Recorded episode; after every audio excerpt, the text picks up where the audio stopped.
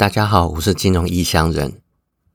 前几周，UST 跟 Luna 双双崩溃的事件仍在余波荡漾。以太坊教育者安东尼·萨萨诺曾经表态，加密货币应该停止试验，包括庞氏骗局、算法稳定币、收益率养殖，还有其他不可持续的胡闹，而专注于去中心化身份，还有公共产品融资等其他领域的区块链应用。而以太坊创办人布特林回应，非常认同这点，并说有一个狡辩的说法是，算法稳定已经成为一个宣传术语，通过将它们跟 DAI、RAI 等有担保的稳定资产放在同一个桶里，使其合法化。我们需要真正强调的是，这两者非常不同。这代表加密货币还很年轻，很有活力，有能力反省进步。即使灾难与诈骗频繁，总是能从中学取教训，继续前进。上周布特林有点像是喊话似的，丢出了两个值得深思的想法，试图让市场回归理性，重回发展的轨道上。最近市场的情绪一棒子打死所有的演算法稳定币项目。虽然有些稳定币设计从根本上存在缺陷，注定最后会崩溃。但也有很多稳定币在理论上是非常稳健，而且承受住了加密市场的极端测试。我们需要回归原则来思考：一个是稳定币可否在理论上安全减少到零用户，也就是能够让所有的用户的钱都安全撤出吗？第二个是，如果你试图将稳定币与一个每年上涨百分之二十的指数挂钩，会发生什么？第一个想法显然是要让大家去思考演算法稳定币最基本的流动性风险。流动性风险讲的口语化一点，就是投资人能否安全拿回资金。一般经验不足的投资人不太会去考虑流动性风险，因为他们不知道流动性风险虽然少见，但是很致命的。只有具备一定以上经验的投资人才会考虑流动性风险。布特林分析了 Terra 体系中的 Luna。Luna 的价格来自于对系统未来活动费用的预期。如果未来活动趋近于零的时候，Luna 市值会大幅度的下降。此时系统会变得非常脆弱。只要 UST 的需求受到很小的冲击，就会导致系统大量印刷 Luna，导致 UST 跟着崩跌。若能保证未来每一步 Luna 市值在未来有足够的收入。就能够保持 UST 在当前层级的安全，不至于闪崩。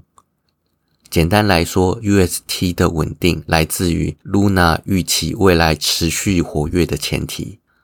当这个前提崩溃了，UST 也就不再稳定。五月的闪崩就是最好的例子，只是这一次是人为攻击而造成的。相对于 UST 跟 Luna，RAI 的安全性依赖外部的资产。所以 RAI 比 UST 能够更安全的退出，但如果出现某些极端的状况，RAI 也是会崩溃，但是会比 UST 更顽强一些，也就是崩溃的斜率不会像 UST 那样的惨烈。布特林抛出这个想法，明显是想让币圈非理性的氛围转向如何让稳定币更安全成熟，以及如何判断真正稳定的稳定币。而第二个想法。如果试图将稳定币与一个每年上涨百分之二十的指数挂钩，这会发生什么？先不说现实没有任何投资可以稳定每年二十个 percent 收益，假设真的有这样的一个指数，那么稳定币基本上有两种做法来追踪这个指数：一，对持有人收取某种负利率，用以抵消指数中以美元计价的增长率。第二个，用庞氏骗局，在一段时间内给稳定币的持有者带来惊人的回报，然后某一天闪崩。讲的白话一点，就是不合逻辑的高收益，总要从某个地方挖来给你。第一个负利率就是摆明了告诉持有者，我会从你的稳定币抽出一些钱出来哦。第二个就是不跟你讲被抽钱的事，等哪天系统入不敷出的时候，就闪崩倒闭这样子。布特林提出这个想法的意图，就是提醒投资人不要被不合理的高收益所吸引，因为那很有可能是庞氏骗局。接下来进入第二个主题，如果想快速对加密货币有粗略的了解，可以买一本书，叫做《比特币投资金律》。这本书是去年底出版的，还不算太旧。书中不只讲了比特币，还有其他重要的加密货币历史，还有展望。另外还细说了如何买卖、常见的诈骗类型，还有泡沫风险。在讲泡沫风险的章节当中，有提到了泰达币 USDT 对币圈大到不能倒的重要性。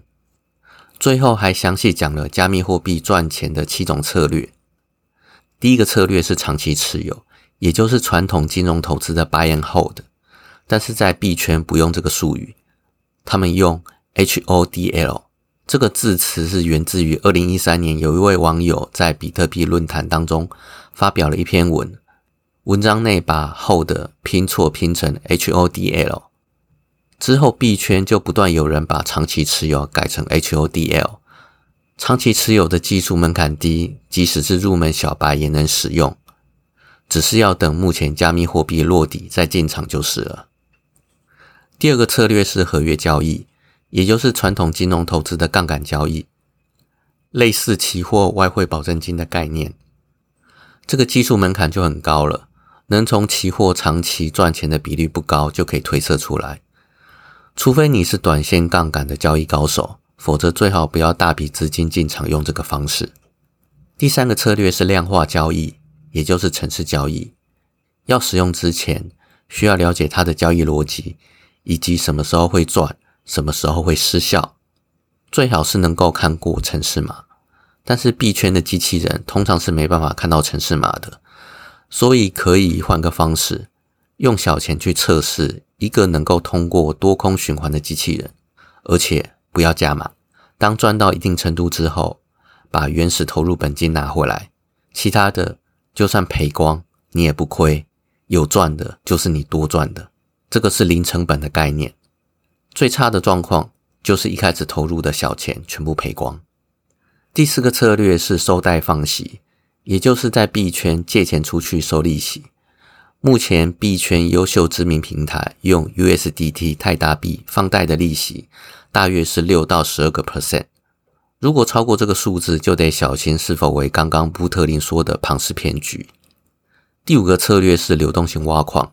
这里说的不是用显卡当矿工挖矿，而是在区块链平台上存钱或借钱来赚取新铸造加密货币的奖励。类似把钱交给金融机构放贷收息，但是金融机构也不是不会倒，所以这个策略适合熟悉 DeFi 而且能够分析这些平台倒闭风险的人。第六个策略讲白话就是到处收集优惠的 coupon，像是空投、抽 IEO、推荐奖励等等。这个策略任何人都能使用，只要你多花时间到处去收集资讯。就可以有这些风险低的赚钱机会。第七个就是玩区块链游戏赚钱，类似玩线上游戏卖虚拟宝物赚钱的概念。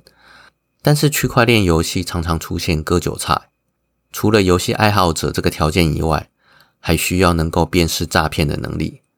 另外，最好选择 free to play 加上 play to earn 的模式，或者是选择花时间帮别的玩家打怪。再来对分收益的模式，讲了这么多策略，还是要提醒大家，只做能力范围之内的投资。